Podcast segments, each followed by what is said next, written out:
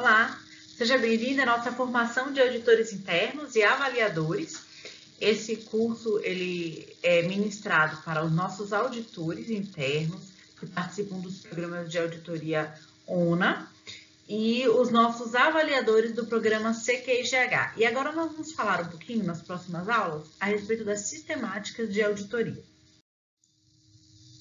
A primeira etapa é a gente conversar um pouquinho a respeito sobre a preparação de uma visita.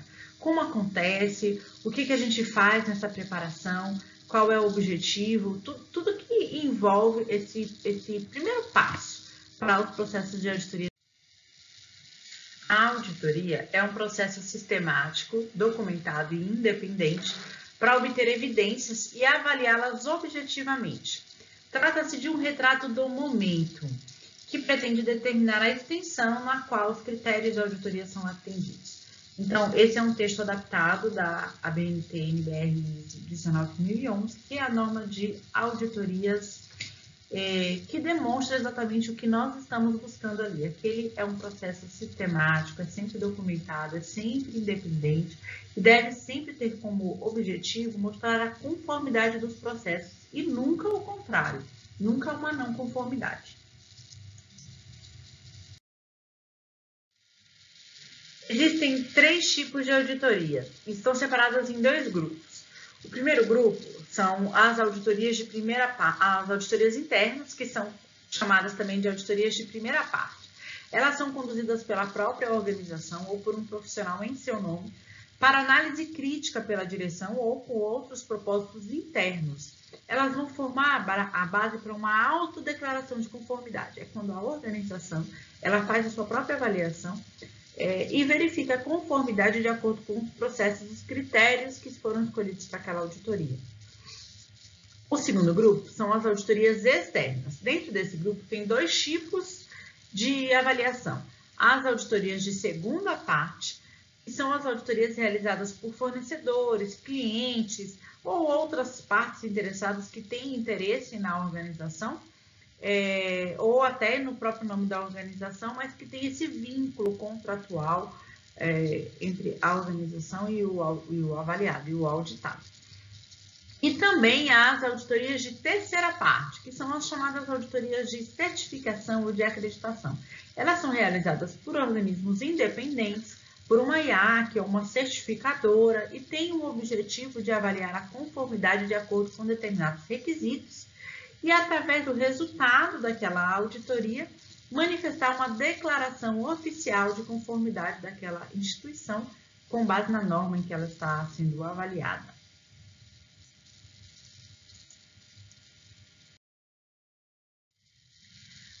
A abrangência dessa auditoria, bem como seus objetivos, elas podem ser avaliadas de acordo com prioridades da direção, intenções comerciais requisitos do sistema de gestão, requisitos estatutários ou regulamentares, ou legais ou contratuais, necessidades de avaliação do fornecedor, requisito do próprio cliente, necessidade de outra parte interessada ou avaliação de riscos da organização. Então, vocês percebem que a abrangência ali é muito grande. Eu posso realizar um processo de auditoria para vários fins.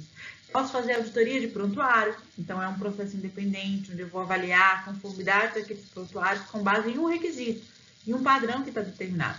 Posso fazer auditoria interna de qualidade, posso fazer auditoria de contrato, auditoria de metas.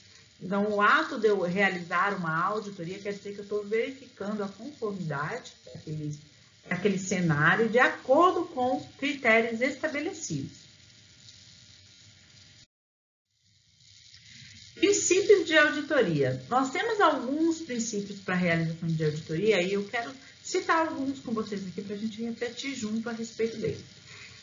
É importante levar em consideração que a auditoria deve ser uma ferramenta eficaz e confiável em apoio às políticas de gestão e controles do sistema de gestão da qualidade, que vão sempre fornecer informações para melhoria. O objetivo da auditoria nunca é buscar não conformidade. A auditoria tem como objetivo buscar conformidade do processo também é importante verificar nessas auditorias a adesão a estes princípios.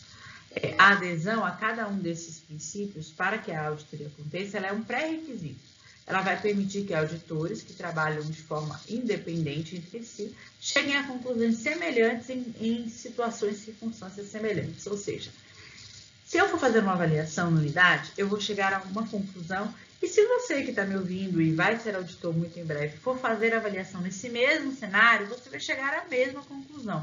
Por quê? Porque nós temos os mesmos princípios, nós estamos baseados nas mesmas diretrizes, tanto para a conduta de avaliação, de auditoria, quanto em critérios semelhantes. Eu vou avaliar critérios que você também vai avaliar. Então, o resultado da auditoria ele será o mesmo. Vamos falar sobre estes princípios. Primeiro, conduta ética. Ele é o fundamento do profissionalismo. Ter confiança, integridade, confidencialidade e descrição são essenciais para um auditor. Então, o auditor que ele não é confiável, o auditor que ele não é ético, o auditor que ele não é discreto, que ele não entende as regras de confidencialidade, ele não terá êxito nessa atuação. É, nós não podemos permitir um auditor que não entende que o que ele está verificando aqui, quando você vai numa auditoria, você tem acesso a uma série de informações que são confidenciais. São confidenciais, vezes, daquele colaborador, daquela unidade ou do próprio instituto. Então, o auditor, um dos princípios para que ele efetivamente seja auditor é que ele entenda essa conduta ética e que ele manifeste essa conduta ética no seu dia a dia de trabalho. Segundo item é a apresentação justa, a obrigação de reportar com veracidade e exatidão. Relatórios de auditoria devem refletir verdadeiramente e com precisão o que foi visto ali naquela auditoria. Obstáculos significantes encontrados durante a auditoria e opiniões divergentes não resolvidas entre a equipe e o auditado precisam ser solucionados. Relatório de auditoria não pode ser surpresa para ninguém. Você não pode passar por uma auditoria e achar que foi tudo bem. Geralmente acontece isso em alguns casos, não aqui, em outros lugares. A gente faz a auditoria e a auditoria termina e o líder pergunta: e aí, como foi a auditoria? E aquele auditado fala: nossa, foi muito bom. Foi 10. Só que na hora do relatório, o relatório manifesta uma série de não conformidades e de fragilidades que não foram tratadas. Então, é, um dos princípios da auditoria é justamente essa apresentação justa, é reportar exatamente o que foi visto durante a auditoria. O terceiro princípio é o devido cuidado, julgamento na auditoria os auditores devem se atentar à importância da tarefa que eles executam e à confiança colocada neles. É, e quando eu estou falando aqui pelos nossos clientes, eu não estou falando só como um auditor externo, eu estou falando pelo cliente interno mesmo. Você foi selecionado, nós já falamos isso aqui. O grupo de auditores ele é restrito. Quando a gente abre turma para formação de auditores, o número de matrículas é enorme, porque todo mundo quer um pouco deste conhecimento você foi escolhido para fazer parte desse grupo. Então, é, entenda que é uma confiança que foi depositada em você e tenha cuidado na, durante todo o seu processo de auditoria. Tenha competência técnica e comportamental. Esse é um fator muito importante. A competência técnica, ela com certeza será desenvolvida à medida que você participar de processos de auditoria. A cada auditoria, você vai aprender um pouco mais sobre aquele serviço. A competência comportamental também. A competência comportamental ela é desenvolvida dia a dia, com cada visita e às vezes com um colega que te ensina um pouco mais sobre como reagir em determinada situação. É, visita a visita a gente vai aprendendo e vai crescendo juntos.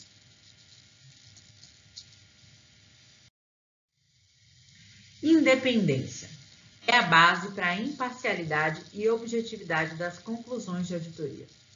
As auditorias elas são sempre independentes da atividade a ser auditada e devem ser livres de tendência e conflitos de interesse. Auditores mantêm um estado de mente aberta ao longo do processo de auditoria para assegurar que as constatações serão baseadas somente nas evidências de auditoria e não no achismo e não nas inferências. Então, a independência é o auditor, não é só o auditor não avaliar o próprio trabalho, o próprio serviço o auditor não avaliar, às vezes, no caso, por exemplo, do CQGH, não auditar a própria unidade. mas também tem a ver com o auditor ter essa mente aberta e não ir é, achando que já sabe sobre aquela resposta, sobre aquele processo. Porque na minha unidade acontece assim, então com certeza nessa unidade acontece também. O auditor ele precisa ter é, esse critério, esse princípio de basear as suas constatações apenas em evidências.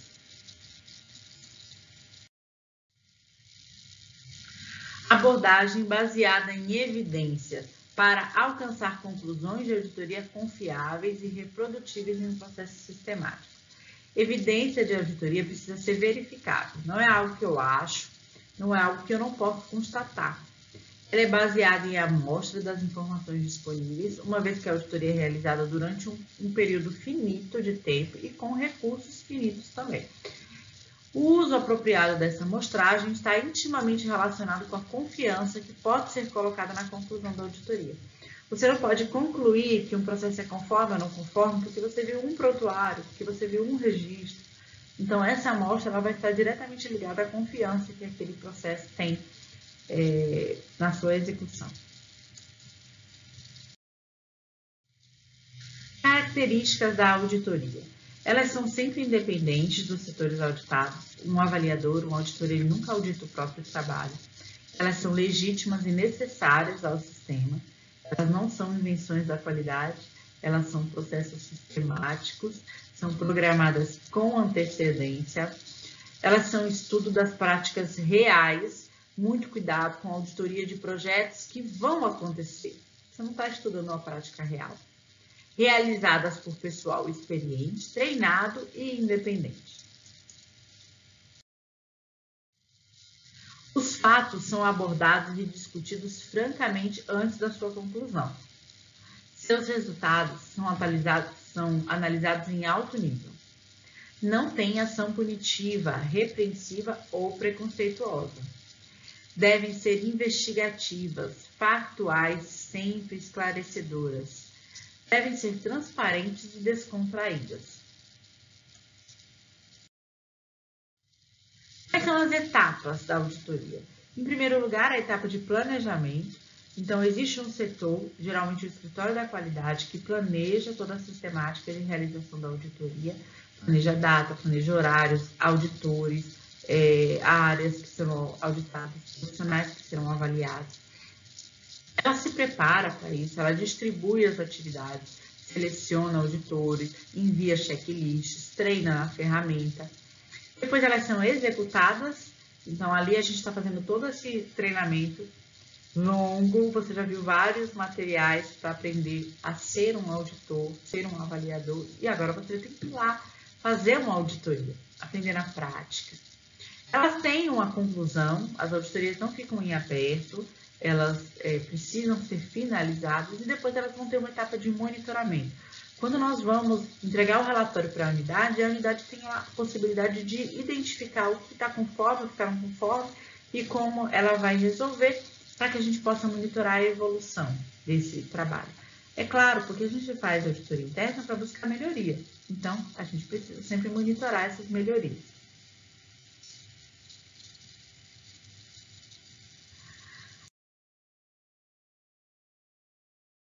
A auditoria tem uma abrangência é, limitada, porque ela é realizada por amostragem. O que é a amostragem? A amostragem é quando eu limito um pedaço, um pedaço desse bolo, um pedaço dessa população, um pedaço desse total, é o pedaço que eu vou avaliar. A gente precisa escolher uma amostragem com sabedoria, porque a amostragem ela tem que garantir segurança do processo, mas ela não pode também ser é, muito longa, muito grande, porque você não vai conseguir fazer um bom gerenciamento do tempo. O tempo é limitado, o potencial humano é limitado. Se você quiser auditar todos os prontuários da unidade, você tem recursos para isso?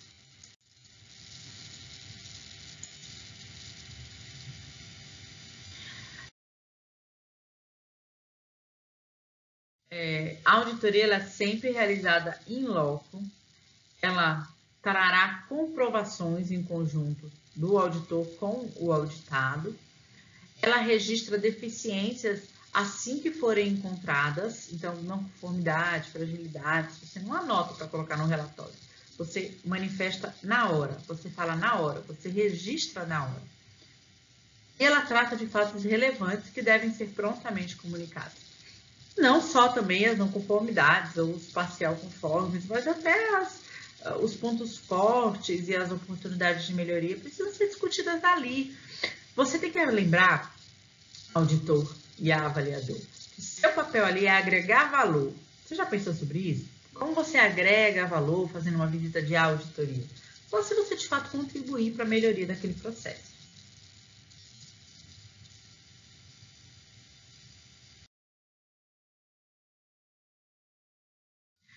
Função do moderno auditor é fazer aquilo que a direção gostaria de fazer se tivesse tempo para fazer e se soubesse como fazer.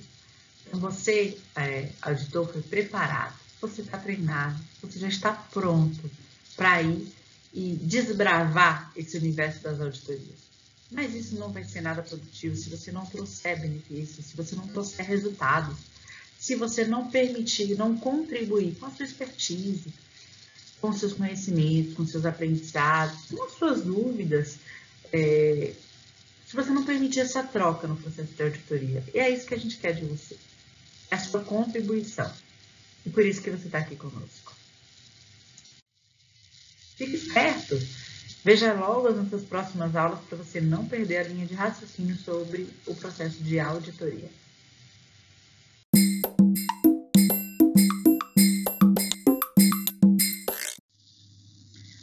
Continuar falando sobre sistemática de auditorias.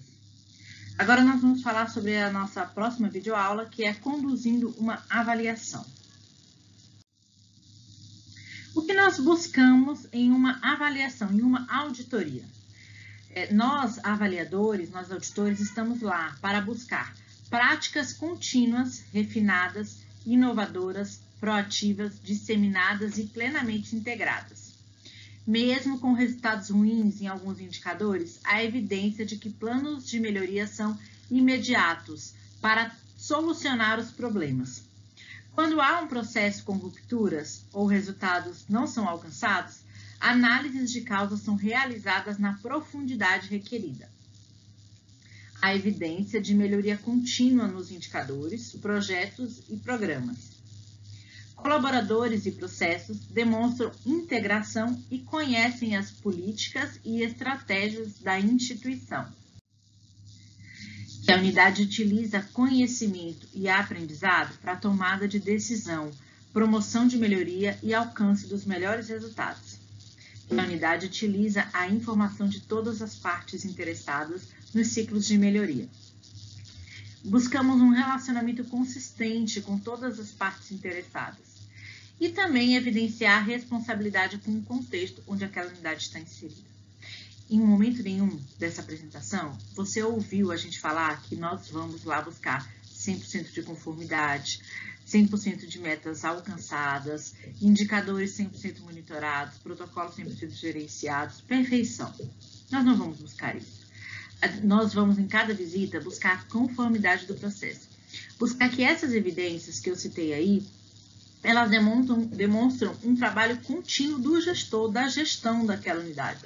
Elas demonstram que o desdobramento da cultura é em prol da qualidade e da segurança, e não que não há falhas.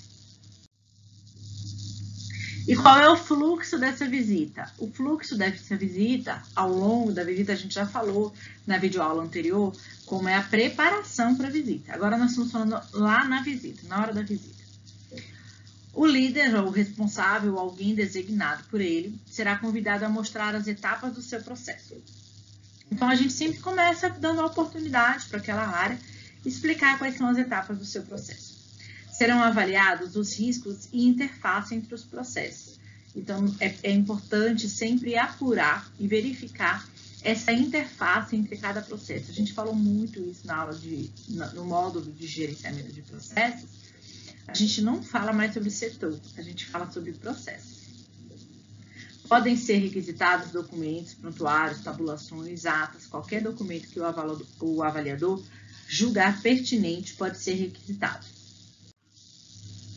Serão avaliados os dados, indicadores e análises críticas do processo. É preciso fazer uma análise criteriosa de tudo que vocês estão é, observando ali verificando na auditoria. Perguntas serão feitas aos colaboradores ou até aos pacientes. A gente vai falar um pouquinho sobre como é, entrevistar pacientes no processo de auditoria, mas é, é, necessário que, em alguns casos, a gente também converse com este público, com essa parte interessada. Qual é, nesse fluxo, três palavrinhas são muito importantes para você, avaliador. A primeira é evidência. São informações comprovadas com base em fatos e dados obtidos através de observações, documentação, mediação ou outros meios. As evidências são as provas, é aquilo que você de fato consegue utilizar para comprovar a conclusão a que você chegou. Conformidade é o atendimento aos padrões e requisitos do manual ou da norma. E as observações são fatos isolados que não afetam a integridade do padrão mas que pode ser observado para que não evolua para uma não conformidade. Se conformidade é o atendimento a padrões, a não conformidade é o não atendimento a um padrão, a um requisito. E o que são as evidências? A evidência objetiva é a comprovação do atendimento ao requisito. Isso pode ser, pode ser feito através de documentação, incluindo prontuários, registros, é, pastas, protocolos, informações, incluindo indicadores, é, entrevistas. Isso vai incluir também as, as conclusões e cálculos a que você chegar ao longo desse processo. A auditoria é um processo ou um procedimento de confrontação entre um fato ocorrido e o que deveria ocorrer. Ou seja, é uma comparação entre a situação encontrada e um determinado critério. O que a gente busca na auditoria? Que a unidade escreveu o que ela faz, por isso a gente pede muito protocolo, muito procedimento. E que ela faz o que escreveu. Porque a, a atuação, ela geralmente é, ela acontece com alguns desvios perto do que está descrito ali no procedimento e a gente tem que buscar ao máximo que isso não aconteça e o papel da auditoria interna é muito importante para evitar isso. E aí as constatações as evidências, elas vão ser justamente essa prova que vai sustentar a opinião da auditoria. As constatações, elas vão ser obtidas durante o trabalho de auditoria e devem ser suficientemente, é, elas devem ser suficientes, pertinentes ao assunto em análise e fidedignas para embasar as conclusões. Elas podem ser registradas no relatório. Então, você pode colocar exemplo, evidenciadas, evidenciamos, é, ou até no caso de uma não conformidade, você pode colocar não evidenciado, não evidenciamos, porque isso descreve mesmo que aquilo foi feito através dessas provas, dessas com, com, constatações. É um achado ou uma conclusão da auditoria, a constatação, né? Conforme, não conforme, não se aplica, atende parcialmente. O resultado da comparação entre a condição e o critério. Quando a constatação ou o achado tiver uma, consta, uma conotação negativa, pode ser denominado como falha, irregularidade, deficiência ponto fraco ou ocorrência. A constatação deve sempre se basear em evidência. Caso não haja uma evidência ou esta seja insuficiente, não há uma não conformidade, mas um simples indício, um simples indício. Então você vai colocar ali, até você vai, pode manifestar aquilo, escrever como uma observação, mas não como uma não conformidade. Ou seja, é uma provável irregularidade não comprovada. Isso não pode ser considerado como uma não conformidade. Após a constatação, o gestor do processo deve efetuar a sugestão de ação de correção ou de melhoria. Então, eu constatei uma é, não conformidade ou uma observação, que seria um parcialmente conforme, e isso vai demandar uma ação, uma, uma ação de correção ou uma ação de melhoria, ou até a adoção, no caso de uma oportunidade de melhoria, daquilo que foi manifestado. As auditorias elas podem chegar às seguintes conclusões. Primeiro, que um processo ele está conforme, ou seja, o requisito é totalmente cumprido, Processo, os processos, procedimentos, critérios, registros e práticas definidas são claros, compreensivos e orientados para a máxima eficácia e eficiência dos mesmos, para a satisfação e segurança do paciente e para a melhoria contínua. Ou seja, aquilo atende plenamente a um requisito. Aquele processo foi bem descrito e é realizado como está descrito. Também pode haver chegar-se à conclusão de que aquela situação é uma parcial conforme, ou seja, o requisito é parcialmente cumprido.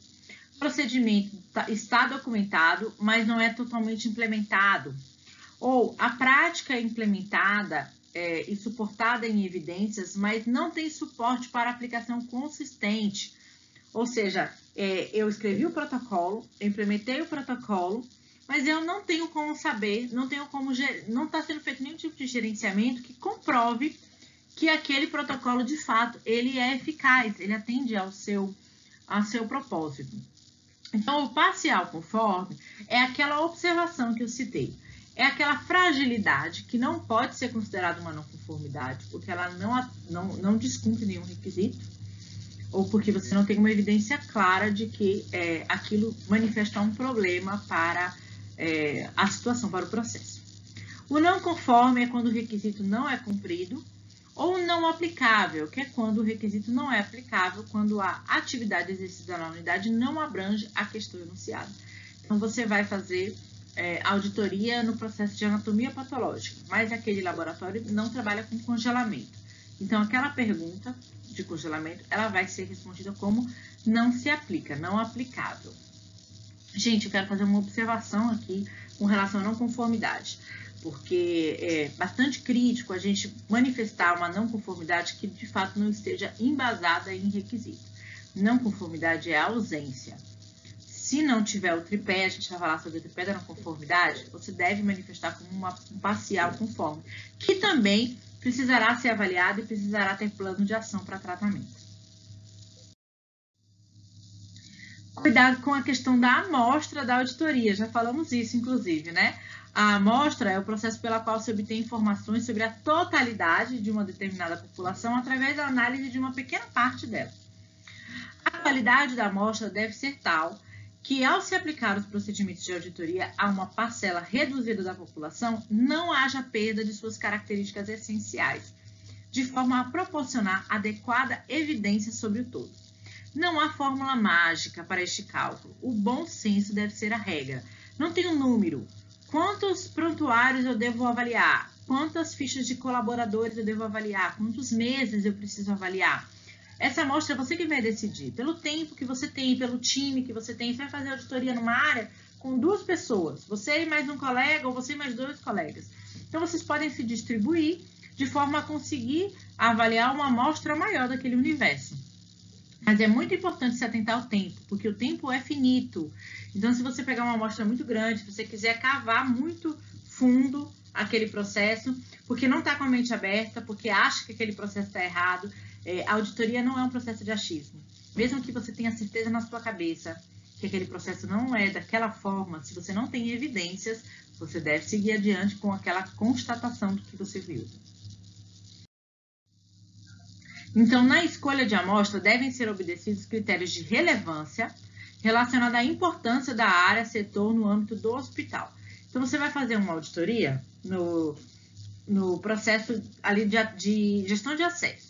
E você tem um pedaço da auditoria que fala sobre o acesso e o trânsito das pessoas dentro da unidade. Então, você vai ali na portaria para saber como é o trabalho daquela, daquele é, colaborador que está ali ao é, restringir o acesso à unidade. Você precisa ficar a manhã inteira ali vendo se em algum momento ele vai falhar?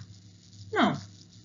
É um processo relevante? É, mas que você pode escolher uma amostra pequena. Você viu ali um ou dois é, é, intervenções, uma ou duas intervenções, aquilo já pode ser suficiente. Eu não estou dizendo que é, tá, gente? Estou dando um exemplo que você vai julgar.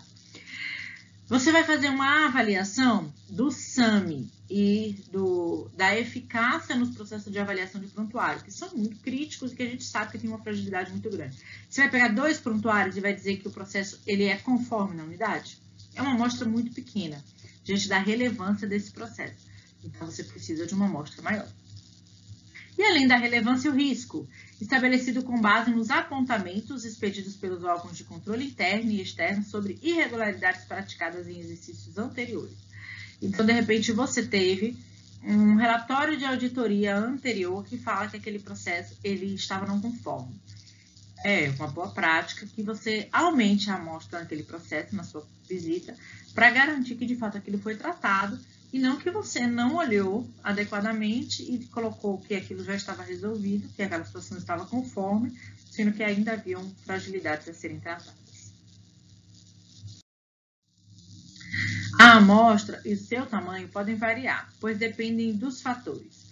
O objetivo que se está almejando com aquela atividade de auditoria, o objetivo da própria auditoria, objeto da própria auditoria, complexidade da população, tanto no sentido qualitativo como quantitativo, tempo programado para executar a atividade, quantidade de servidores alocados para a auditoria e experiência do auditor e o próprio bom senso. Então, você já tem uma expertise grande naquele processo, você é enfermeira de controle de infecção e vai avaliar o controle de infecção de, de outra unidade. Você já tem expertise naquilo, com base em dois, três registros que você avalia, você já consegue chegar a uma constatação. Se você é uma pessoa que ainda não tem experiência naquela área, naquele processo, eu recomendo que você escolha uma amostra um pouquinho maior, gerenciando seu tempo, para que você de fato possa garantir a acurácia no processo de auditoria. Até a nossa próxima aula.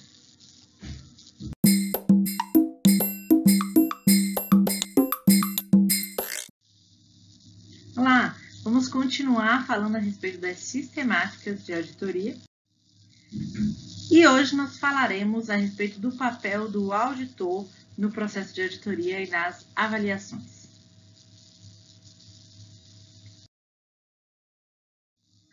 O auditor interno deve prestar contas a um administrador de alto nível para garantir sua ampla atuação em relação aos problemas por ele revelados ou recomendações. Ou seja, não adianta é, você fazer um processo de auditoria e aquele profissional ele não ter a quem manifestar o que foi constatado e aquilo ser um papel que vai ficar dentro da gaveta e ninguém mais vai fazer nada com aquilo, né? Então é preciso que o fluxo de auditoria ele responda a um administrador de alto nível dentro da instituição. Hoje no IGH nós temos as auditorias respondendo diretamente à diretoria, o processo de auditoria interna e externa respondem diretamente à auditoria, à diretoria assistencial e o CQIGH respondem à diretoria assistencial e administrativa. Então, você, avaliador, tem essa chancela e esse respaldo da alta gestão em tudo que você vê ali. Aquilo representa algo para a instituição. Não deve, o auditor, ele não deve se envolver com registros, elaboração ou preparação de qualquer atividade que possa ser objeto ou fruto de sua análise ou avaliação. Ou seja, é, você é um auditor do controle de infecção, já até citei controle de infecção no exemplo, você não pode se envolver na elaboração dos procedimentos de controle de infecção que serão auditados ali naquela unidade. Você é um, um diretor técnico, você é um avaliador diretor técnico, você não deve você não deve se envolver com a elaboração dos protocolos técnicos, clínicos daquela unidade que você vai avaliar. Da sua unidade você já não vai, porque você não vai avaliar a sua própria unidade. Mas a de outras unidades, isso também é, deve ser evitado para que não haja nenhum questionamento é, do, do fluxo, do processo, da veracidade da acurácia daquela auditoria.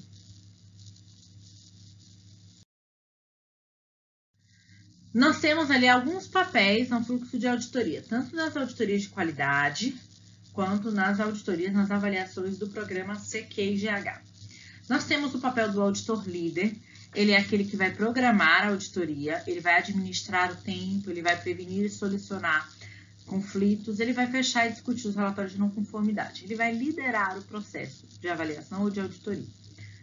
O auditor interno, que é o auditor equipe, ele segue as determinações da programação de auditoria, ele não tem autonomia de alteração do plano de auditoria, participa da reunião de abertura e fechamento, reporta ao líder quaisquer problemas, dúvidas ou ocorrências e elabora o relatório de não conformidade. Isso vai ser validado junto com o auditor líder. Em termos de qualidade do processo, de expertise, não há diferença, porque todos os auditores passam pelo mesmo nível de formação técnica. Contudo, é claro, existem expertises diferentes e alguns auditores serão selecionados sempre como auditor líder baseado no resultado das suas avaliações no treinamento, sempre seja um programa de auditoria interna ou um programa do CQGH, a composição do time e as atuações como líder ou como equipe, elas vão ser definidas de acordo com o resultado do processo de capacitação. Algumas habilidades e competências também são é, necessárias ao auditor. Ele precisa ser comunicativo, ter, linguagem, é, ter uma boa linguagem, tanto escrita quanto falada, né? Ser educado, organizado, pontual, dedicado e interessado, respeitoso, ter a mente aberta, ser discreto e ético, isento de opiniões pessoais, conhecer profundamente a metodologia utilizada, conhecer princípios de gestão da qualidade e a legislação, ter autoconhecimento do setor, ter auto que eu digo não é autoconhecimento, é ter um elevado conhecimento do setor, da área que serão auditados, conhecer as terminologias do setor e conhecer as conduções de auditoria, o treinamento específico e as técnicas de entrevista. É, boa parte das, do que foi descrito aí como habilidades são habilidades técnicas e todos vocês receberam ao longo dos seus treinamentos de formação de auditores. Tanto os auditores é, da qualidade, que passaram por turma, pelas turmas presenciais de treinamento, quanto os auditores do programa CQGH, tiveram o conteúdo necessário para sua formação. E aquelas habilidades que são comportamentais, é, você foi escolhido porque tinha essas habilidades, mas algumas você pode precisar aperfeiçoar. A gente sempre está precisando aprender, né? O auditor interno precisa ter acesso a todas as áreas, informações e evidências. Então, você terá acesso livre dentro daquela unidade. Caso é, haja uma situação em que uma área não foi acessível, não foi aberta, ou não quis apresentar evidências e registros, o auditor líder sempre saberá como conduzir esse processo e ele tem autonomia em nome da autogestão para é, tratar aquilo diretamente com a diretoria da unidade ou a gestão do programa CQGH. Quando não possui domínio da matéria, deve procurar se assessorar de profissionais habilitados, a fim de compreender o processo para poder avaliá-lo e julgá-lo possibilitando assim que seu relatório seja emitido corretamente.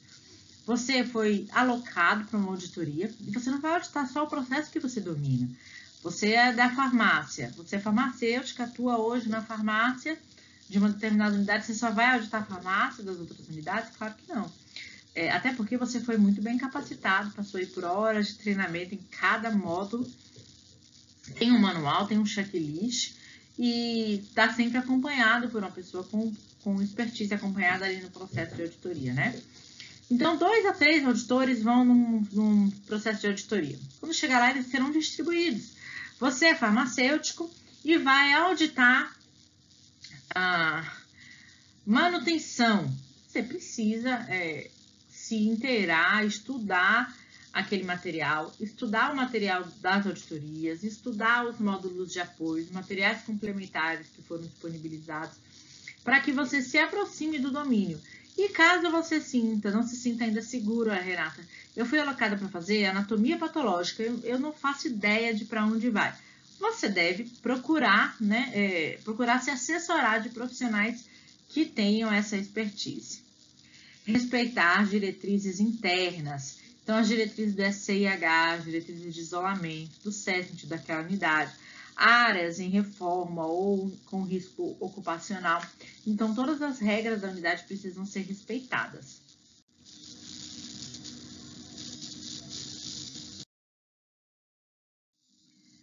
O auditado pode pedir a substituição de determinados membros da equipe auditora por motivos razoáveis, como, por exemplo, um conflito de interesse um membro da equipe de auditoria pode ter sido é, anteriormente um empregado do auditado, ou ter prestado serviços de consultoria, ou ter prestado algum tipo de apoio àquela unidade, e, e você sentir que aquele auditor não será, a unidade sentir que aquele auditor não será parcial com aquele processo.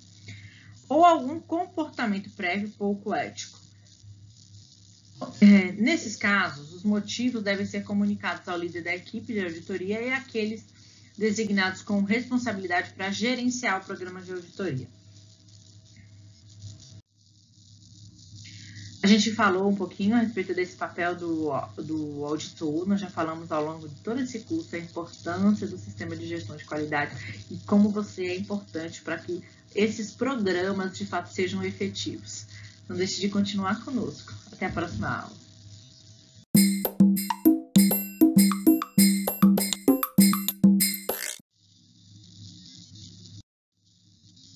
Vamos falar agora sobre técnicas de auditoria.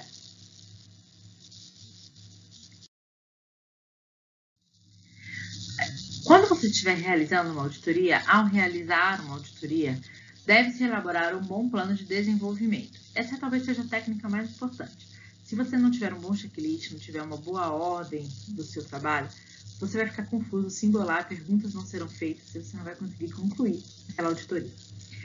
Deve-se identificar o escopo da auditoria e os seus objetivos, identificar os profissionais responsáveis da organização, membros da equipe auditora, documentação que será utilizada, data, local, hora e duração, requisitos de confidencialidade, estudo da documentação aplicável àquele setor e a divisão de tarefas da equipe auditora.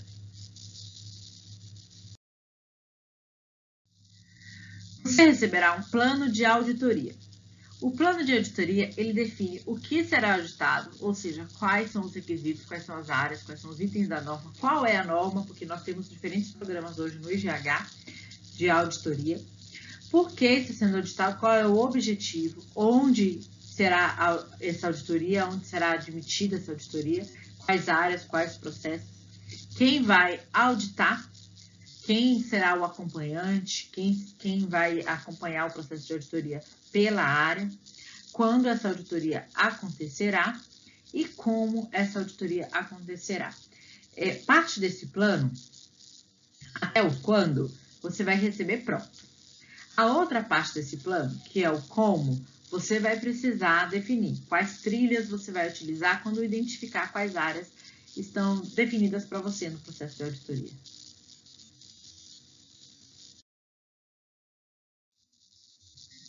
O fluxo de auditoria, ele compõe a reunião de abertura, sempre com todos os auditores, a análise dos documentos institucionais, você pode ou não receber documentação prévia para auditoria, o acompanhamento do percurso do paciente.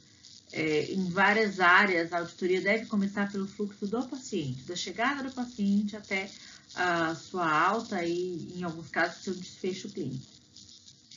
É, também serão definidos horários para reuniões entre os auditores, os avaliadores, porque às vezes eu estou numa área e naquela área tem um requisito que fala sobre manutenção.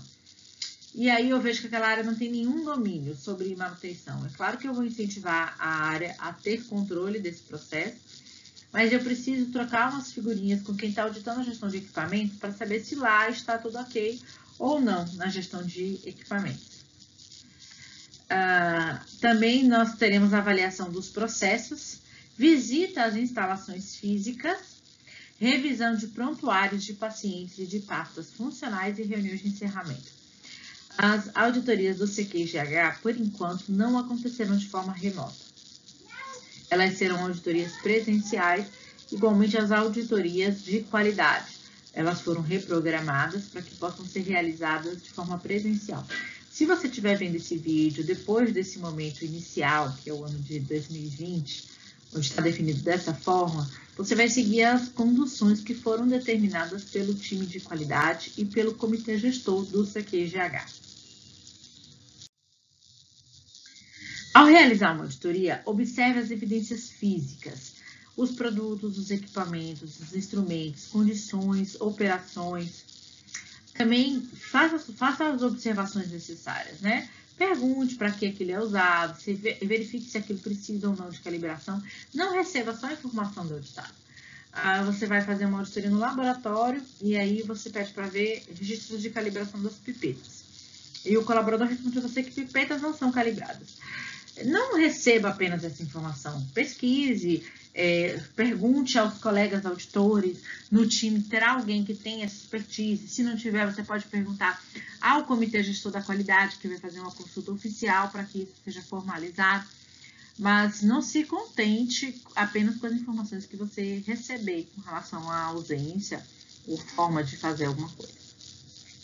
Verifique se aquilo está calibrado, se aquilo está registrado, se aquilo tem é, evidência, se aquilo está com etiqueta, está identificado, está no lugar certo, qual é a leitura, se está na faixa aceitável. Então, o processo de auditoria é um processo de análise minuciosa de tudo que está acontecendo ali naquela unidade. Todas as atividades foram executadas, você precisa verificar se toda a cadeia de processo está concluída. Os procedimentos e planos foram seguidos, lembra que a gente já falou sobre isso, a auditoria nós buscamos ver que a unidade, aquele serviço, descreveu seus protocolos, seus procedimentos e definiu como algo é feito e que faz aquilo que ela definiu. Não cabe em demasia, não focalize em coisas triviais, foque no objetivo ali, que é evidenciar a conformidade do processo e o que de fato ali precisa de melhoria. Lembra que o seu papel é o de contribuir, não é só o de achar não conformidade, mas o de agregar valor àquela área.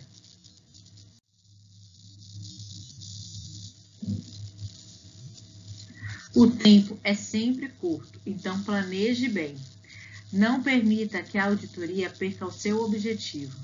Decida o tamanho da amostra e firme-se nela. Sempre que constatar uma não conformidade, informe prontamente ao auditado. Evidências podem ser físicas, é, objetivas, observações da realização do procedimento, também podem ser documentais, como registros e procedimentos, relatórios, formulários, e circunstanciais, são aquelas baseadas em situações onde se nota que algo possa estar ocorrendo de modo não muito claro. É claro, já falamos sobre isso, se você tem evidências circunstanciais, você vai sempre registrar um parcial conforme uma observação, a depender de qual é o seu critério de auditoria.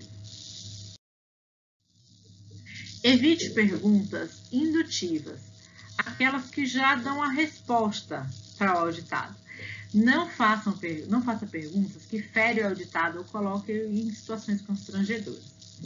Por exemplo, como você realiza? Você faz checklist de, tempera... de recebimento de materiais, não faz? Você já está induzindo aquele colaborador. Aí ele responde para você, faz. Hum, Faz mesmo? Tem certeza? Isso é uma, uma pergunta que pode colocar o colaborador, o auditado, numa situação constrangedora e deve ser evitada. Então, evite termos como você acha, você se sente, você tem certeza e outros termos que manifestam essa conotação. Que tipo de perguntas, então, devem ser utilizadas? Abertas é, ou fechadas? Sempre que possível, faça uso dos sete amigos do auditor. Você sabe quais são? Dá uma olhada. O que você faz? Por que você faz isso? Onde você faz? Onde você registra? Quem faz? Para quem você manda? Quando faz? Quando você faz essa atividade? Quando você starta ou quando você termina? Como você faz isso? E por fim, depois de ouvir todas essas respostas, você pode me mostrar? Perguntas abertas vão obrigar o auditado a responder com maior abrangência. Elas não vão permitir respostas diretas, vão abrir um canal de comunicação. Então, ao invés de perguntar, você realiza essa tarefa como está no procedimento? Porque seria uma pergunta fechada e só cabe que tipo de resposta? Sim ou não? Você pergunta, como você realiza essa tarefa? Por que você faz esse registro? De que modo as pessoas são treinadas? Como isso acontece? É, como o paciente é atendido? Como o paciente é cadastrado? Ao invés de o paciente é cadastrado no sistema, você pergunta nome, data de nascimento e nome da mãe? Então, essas são perguntas ideais, são as perguntas abertas. Deve-se tomar cuidado com a administração do tempo nesse tipo de questionamento, porque às vezes o colaborador, o auditado, ele vai se sentir livre para te contar uma história de Natal. e o seu tempo vai todo embora. As perguntas fechadas exigem respostas diretas e objetivas. Elas não permitem respostas evasivas, o que vai agilizar a condução. Contudo, elas só vão caber um tipo de resposta, sim ou não. Exemplo, você treinou os auditores internos? Existe registro de treinamento? Por quanto tempo se arquivam estes registros? Então, não deve ser utilizadas em demasia, pois tornam a auditoria pouco conclusiva e pobre em detalhes importantes.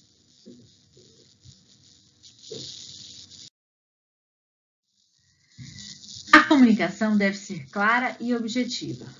Faça sempre uma pergunta de cada vez. Cuidado com como você faz esse procedimento, como você registra e para quem você manda.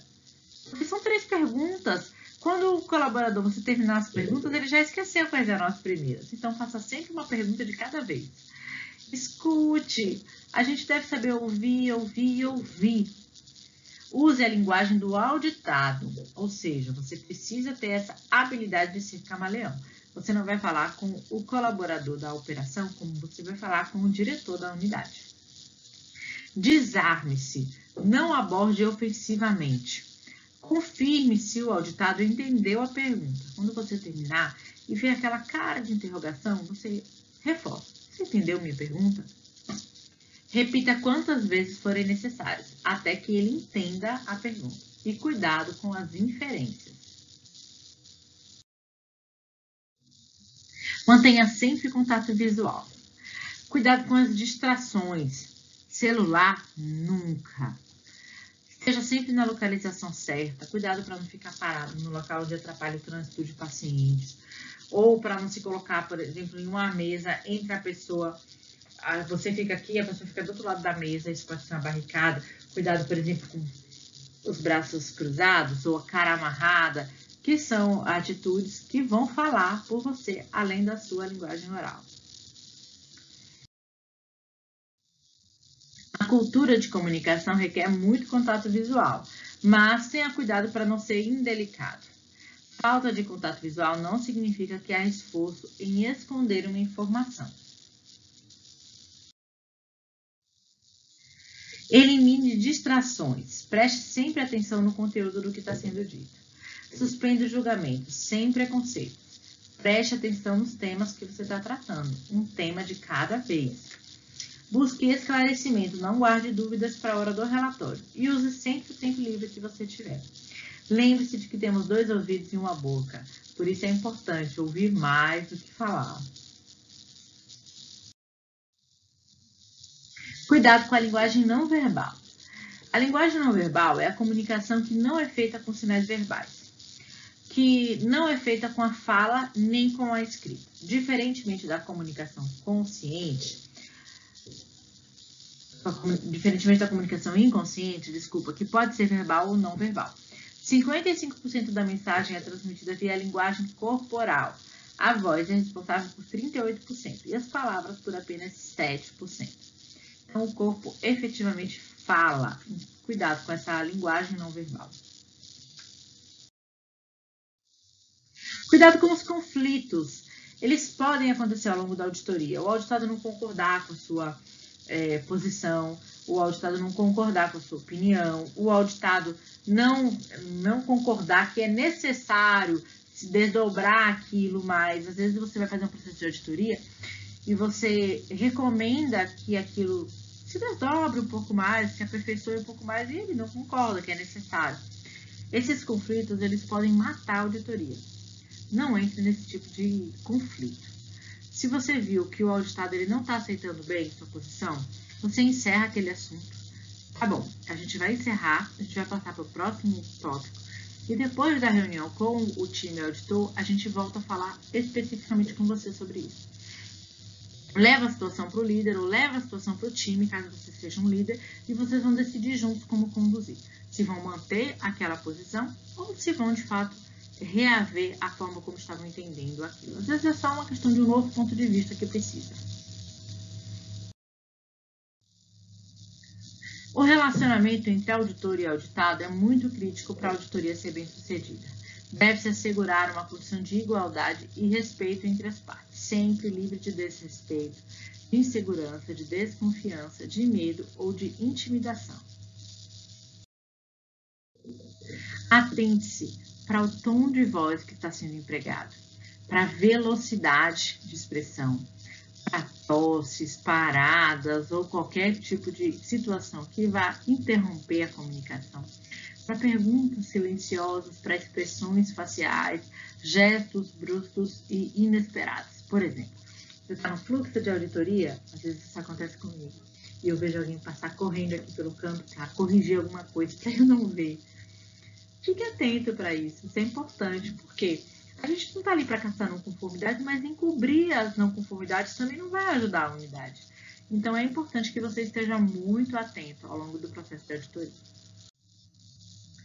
Frequentemente, o auditado fica perdido com excesso de documentação, responde lentamente e apresenta registros não pertinentes à questão. Você pede algo, ele apresenta outra evidência, ou você pede uma evidência, ele te apresenta um relatório de três, quatro anos atrás, responda aquilo que não foi perguntado, não encontra evidência, você não encontra uma evidência objetiva ou o auditado fica nervoso quando uma não conformidade é detectada. Isso, infelizmente, é um pouco comum. Algumas técnicas podem ser empregadas para evitar essas situações mais difíceis no processo de auditoria. Faça sempre uma boa análise documental. A análise documental, ela vai definir a qualidade das evidências que você tem ali em mãos. Conferência de cálculos ou indicadores, em vez de pegar aquele gráfico bonito que mostra todas as metas acima da curva ou tudo verredinho, pegue uma amostra e faça alguns cálculos para ver como se chegou àquele resultado. Questione, indague, circule, faça uma confirmação máxima, caminhe, não fique sentado numa sala, atrás de uma, de uma mesa. Analise registros, analise prontuários, faça observações, fotografias apenas quando for autorizado pela organização e pelo auditado. Rastreamento de igual forma. Use muito as entrevistas, mas tome cuidado com tecnologia, com uso de celular, não filme, não fotografe, sem que aquilo seja autorizado pela unidade. Durante uma entrevista de auditoria, você vai buscar evidências objetivas utilizando as frases da ferramenta 5W2H. Nós já colocamos ali que são os melhores amigos do auditor. O que é feito, por que é feito, quem faz, quanto, como, quando, onde. Realizar perguntas hipotéticas, como o que aconteceria, suponha que, é uma boa prática, porque você vai ver se a pessoa está preparada, principalmente para quando você for auditar planos de contingência. Ao invés de perguntar, você tem plano de contingência?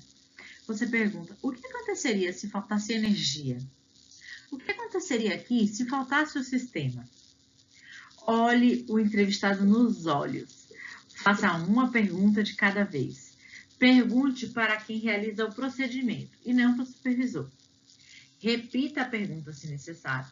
Cumprimente e agradeça. Peça desculpas se for necessário. Seja educado, você é um auditor.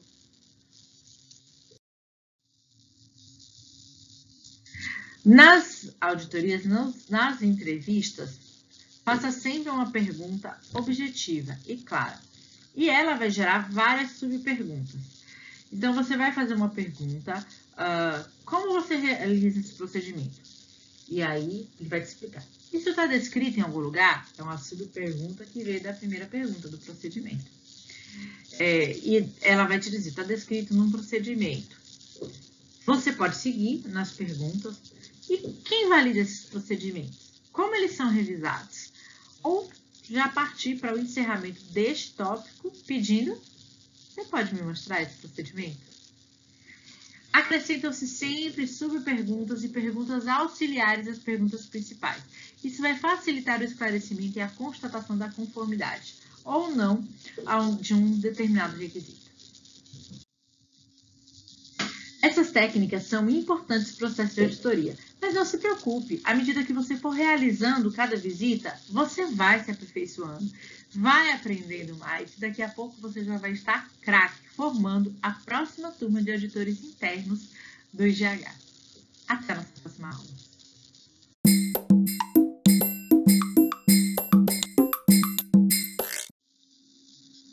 Oi, vamos continuar falando um pouquinho mais sobre as temáticas de auditoria.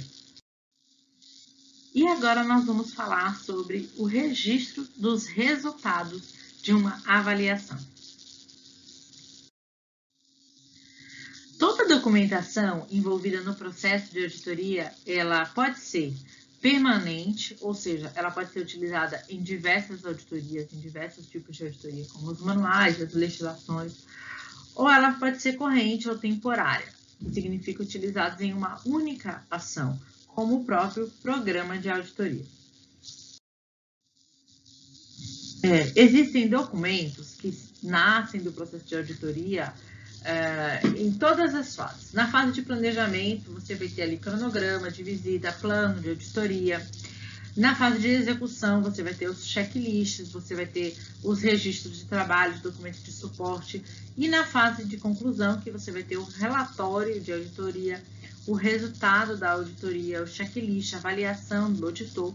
Então, é, existirão documentos em todas as fases do processo de auditoria.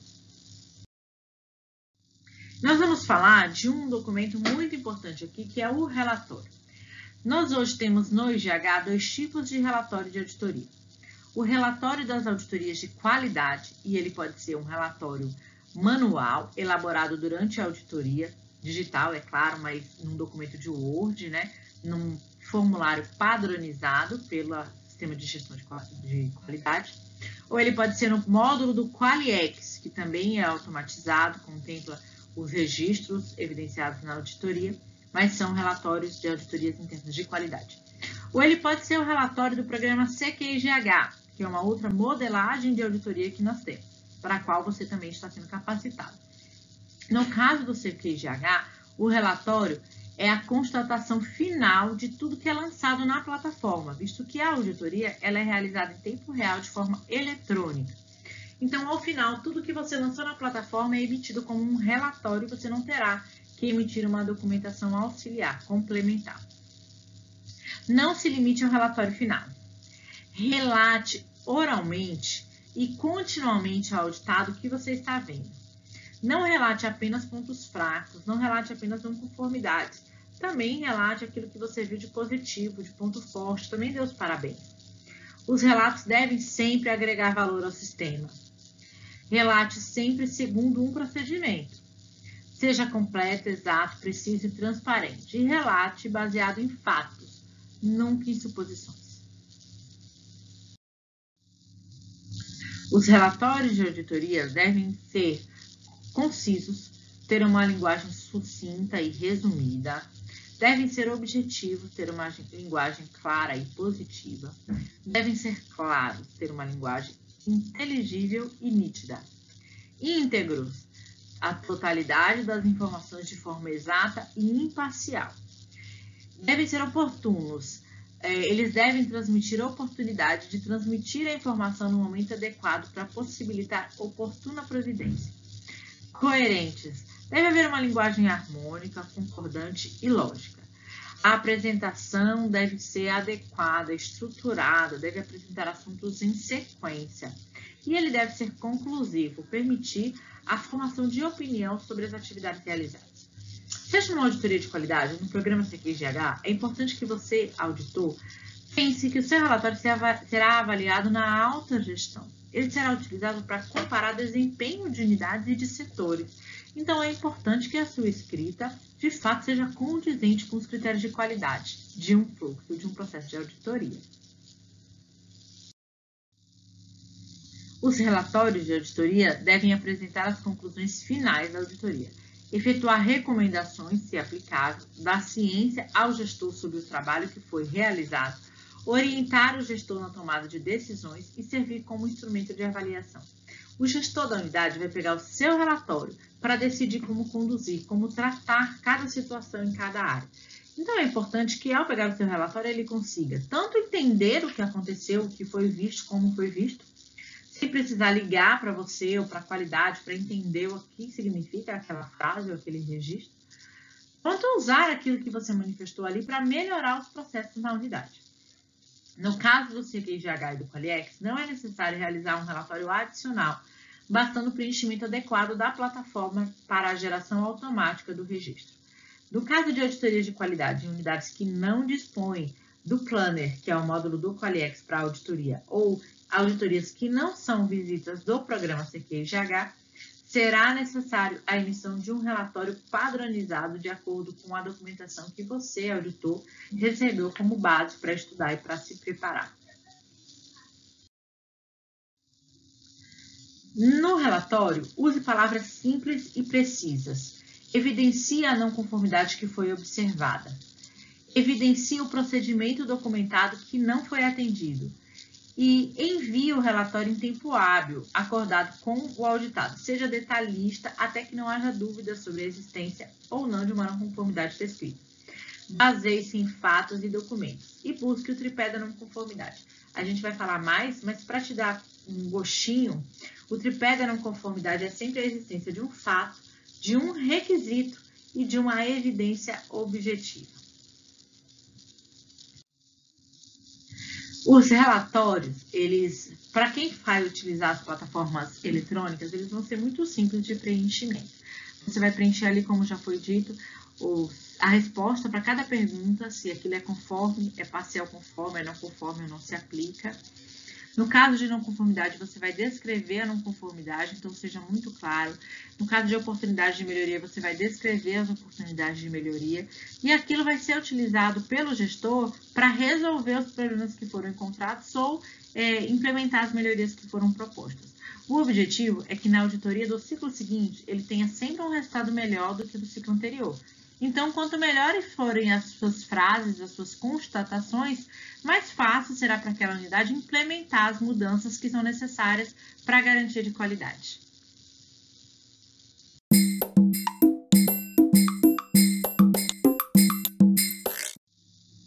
Olá, avaliador! Já estamos quase chegando ao fim do nosso preparatório para auditorias internas e hoje nós vamos falar a respeito do acompanhamento das ações decorrentes de uma auditoria ou avaliação. O também conhecido como follow-up é realizado pela unidade e, quando apropriado, pelo time de qualidade ou comitê gestor do CQGH. Não se trata de um novo trabalho. Ele só será realizado para a constatação de que todas as ações corretivas acordadas foram implementadas pela área. No caso de unidades acreditadas ou em projeto de acreditação ONA, poderá haver um follow-up realizado pelo escritório da qualidade. Para as demais unidades, a aferição acontecerá no próximo ciclo, no ciclo seguinte. E, se já tiver vencido o período de 12 meses, acontecerá como um novo processo completo. O follow-up só será realizado caso alguma não conformidade crítica grave seja evidenciada. E nesse caso, é, haverá um time responsável por retornar à unidade para evidenciar a solução daquela situação. O follow-up também pode ser realizado pela unidade através da comparação de resultados na própria plataforma, tanto no Qualiex para unidades que já implementaram o Planner, quanto no GeoQ para unidades que participam, todas as unidades que participam do programa CQGH. No caso do CQGH, haverá um gráfico na plataforma que compara o resultado da unidade no ano com o resultado obtido no ano anterior naquele mesmo capítulo. Isso vai permitir que o gestor faça o próprio follow-up, verificando a conformidade daquele processo. É claro que um bom gestor não vai se atentar para verificar a eficácia de uma não conformidade apenas no ciclo de auditoria seguinte. Com certeza, se você é um bom gestor, ou se, se, o gestor da unidade tem interesse em de fato levar a qualidade a sério, o que nós acreditamos que todos têm, eles, ao receberem um relatório de uma visita, seja de auditoria de qualidade ou do CQGH, prontamente vão startar as ações ou movimentar a unidade em prol de startar as ações para resolver aquela situação. Então, muito antes do próximo ciclo de auditoria, já vai haver mudança e melhoria naquela unidade. Mas, infelizmente, para o caso do programa CQGH, nós só conseguiremos fazer a aferição disso no ciclo seguinte. O follow-up, a verificação, monitoramento das ações, ele tem por objetivo tratar essas constatações de auditoria. Então, ele vai aferir as análises de causa que foram feitas, as decisões sobre disposição e abertura das ações corretivas e ou preventivas, a implementação de soluções, os planos de ação, a análise da eficácia das soluções implementadas, o cumprimento das datas de acompanhamento do registro e se as não conformidades podem ser encerradas. Para as unidades que possuem escritório de qualidade, todas as não conformidades precisarão ser encerradas dentro do prazo monitorado pela unidade, pelo escritório de qualidade. Para as demais unidades, no caso de não conformidades críticas, o próprio setor da qualidade vai requerer que seja enviado um plano de ação e pode fazer follow-up através dessa documentação enviada. Do contrário, se for uma situação que a autogestão decida pertinente para a nova visita, uma visita de follow-up é realizada apenas para verificação dessas constatações. O objetivo desse monitoramento é verificar se foram tomadas providências para sanar as irregularidades apontadas, acompanhar a evolução das unidades auditadas, auxiliar os gestores das unidades a verificar se as ações adotadas contribuíram para o alcance dos resultados desejados e dar feedback à gestão da qualidade e alta direção é, ao manifestar uma não conformidade ou um parcial conforme, você, auditor, pode ser questionado. É, alguém pode te ligar depois e falar, olha, já resolvi aquele problema, você pode vir aqui para mudar minha pontuação? Estou falando do CFGH, né, que gera uma pontuação. E, infelizmente, você não pode fazer isso. A plataforma não estará aberta para alteração. Por isso também a importância de fazer notificações que sejam pertinentes, porque aquilo não poderá ser alterado e vai comprometer a nota da unidade. Vamos continuar com o nosso assunto no nosso próximo vídeo.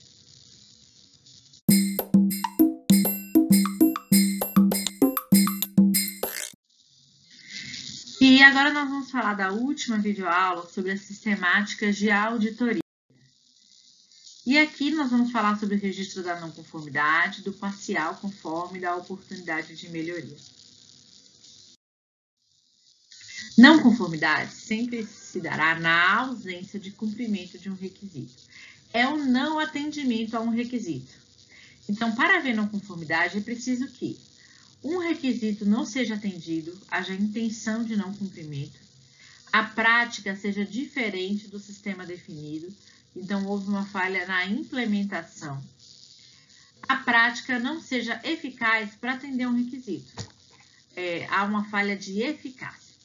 Então, eu vou citar um exemplo para vocês. É, é um requisito que haja monitoramento da satisfação do paciente-cliente. A unidade definiu que esse monitoramento é feito através de um formulário de pesquisa, padronizou isso num procedimento operacional e quando você chega na visita, esse formulário não está sendo entregue. Então, você tem a conformidade pela existência do procedimento, mas não há implementação, então há uma não conformidade ou você chegou na unidade e não tem prática definida para monitoramento da satisfação do paciente. Então, há uma é, prática, ali uma falha na implantação, na elaboração. O requisito não está sendo atendido. Ou você chega na unidade, existe procedimento, existe sistemática, é um, um formulário, o formulário está sendo entregue. Porém, ele só pergunta se o paciente está satisfeito ele não pergunta sobre os vários serviços que foram oferecidos à unidade, não permitindo que a liderança, que será responsável por essa pontuação, ela identifique os pontos de melhoria. Então, foi feita uma, uma tem uma intenção ao cumprimento, a implementação acontece, mas não é eficaz. Ela não atende à necessidade desse processo. Então, ali também há uma não conformidade. Lembre sempre disso, não conformidade é ausência. Se tem, mas pode melhorar, então aí não é não conformidade. Aí a gente citou um exemplo para você observar. Olha para essa não conformidade. Eu percebi que o supervisor da qualidade não está bem treinado nas suas atividades, pois os registros de auditoria encontrados estavam errados. Isso é uma boa não conformidade? Dá um tempinho para você pensar. Não. Essa situação não reflete, não há evidências para você dizer, para o avaliador dizer que o profissional não está bem treinado. Então, é um registro que vai ser ineficaz para a solução. Olha esse outro registro. Registro de não conformidades é, com regi é, registros não evidenciam conformidade com os critérios de compra. Isso é um fato. Qual a evidência?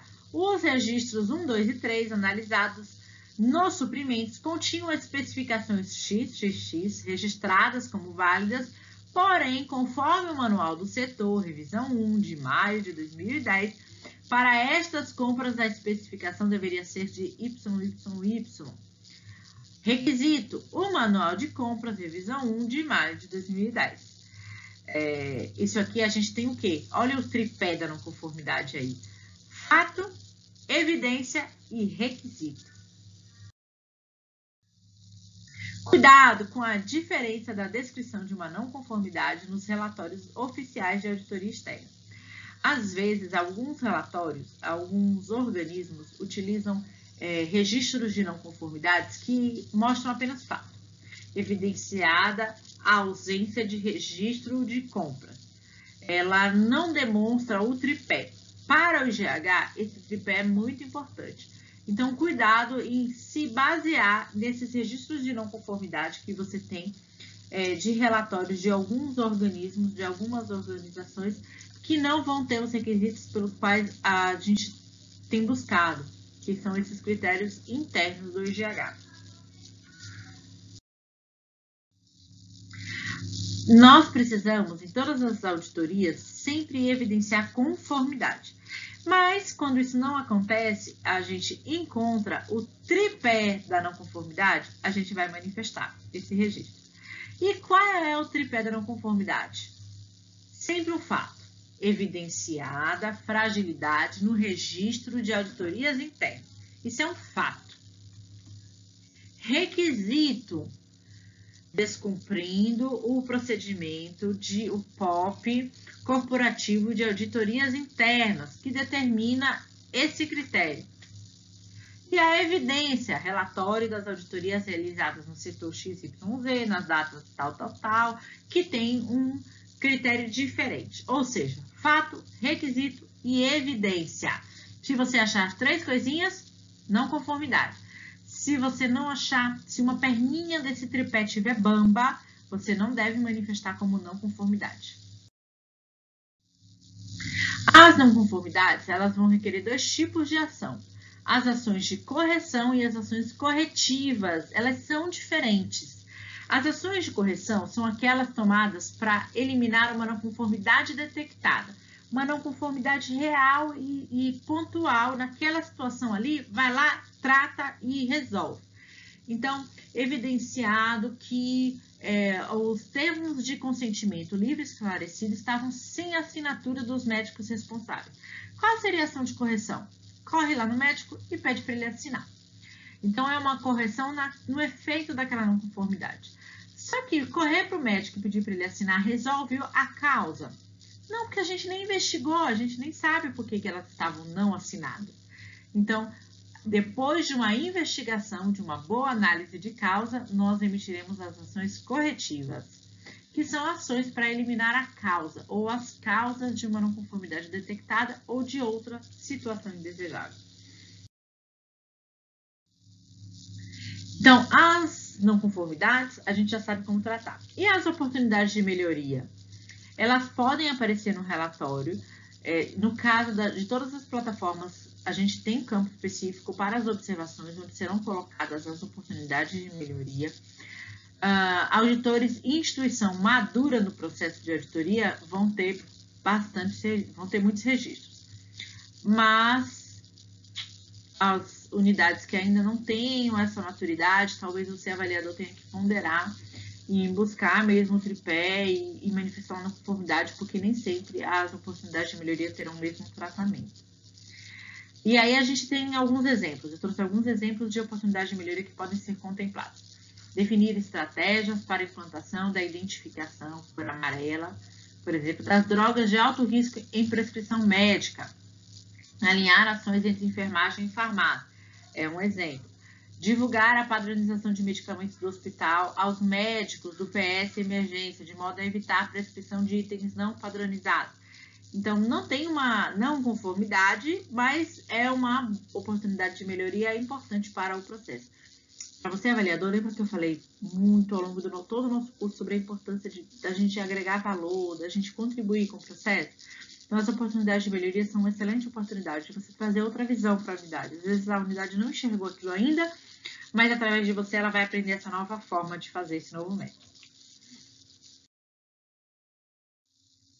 A organização deve continuamente melhorar a consistência, adequação e eficácia do seu sistema de gestão da qualidade e da sua prestação de serviço.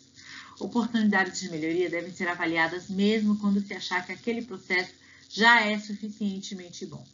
No caso do CQGH, para ser classificado como parcial conforme, é, você vai precisar ter a falta daquele tripézinho e aí você vai colocar como parcial conforme a oportunidade de melhoria ela tem uma pontuação, ela não zera o requisito, mas não é a pontuação cheia.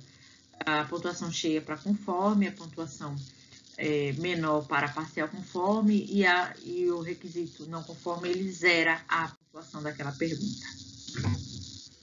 Espero que tenha ficado claro para você. Nós teremos outro treinamento a respeito de não conformidade para se aprofundar mais sobre isso, mas para esse momento, para você, avaliador, entender como manifestar esse conteúdo e o material complementar que estão dispostos, que serão enviados para você, são suficientes para o seu aprendizado. Estude, dedique-se, bom trabalho.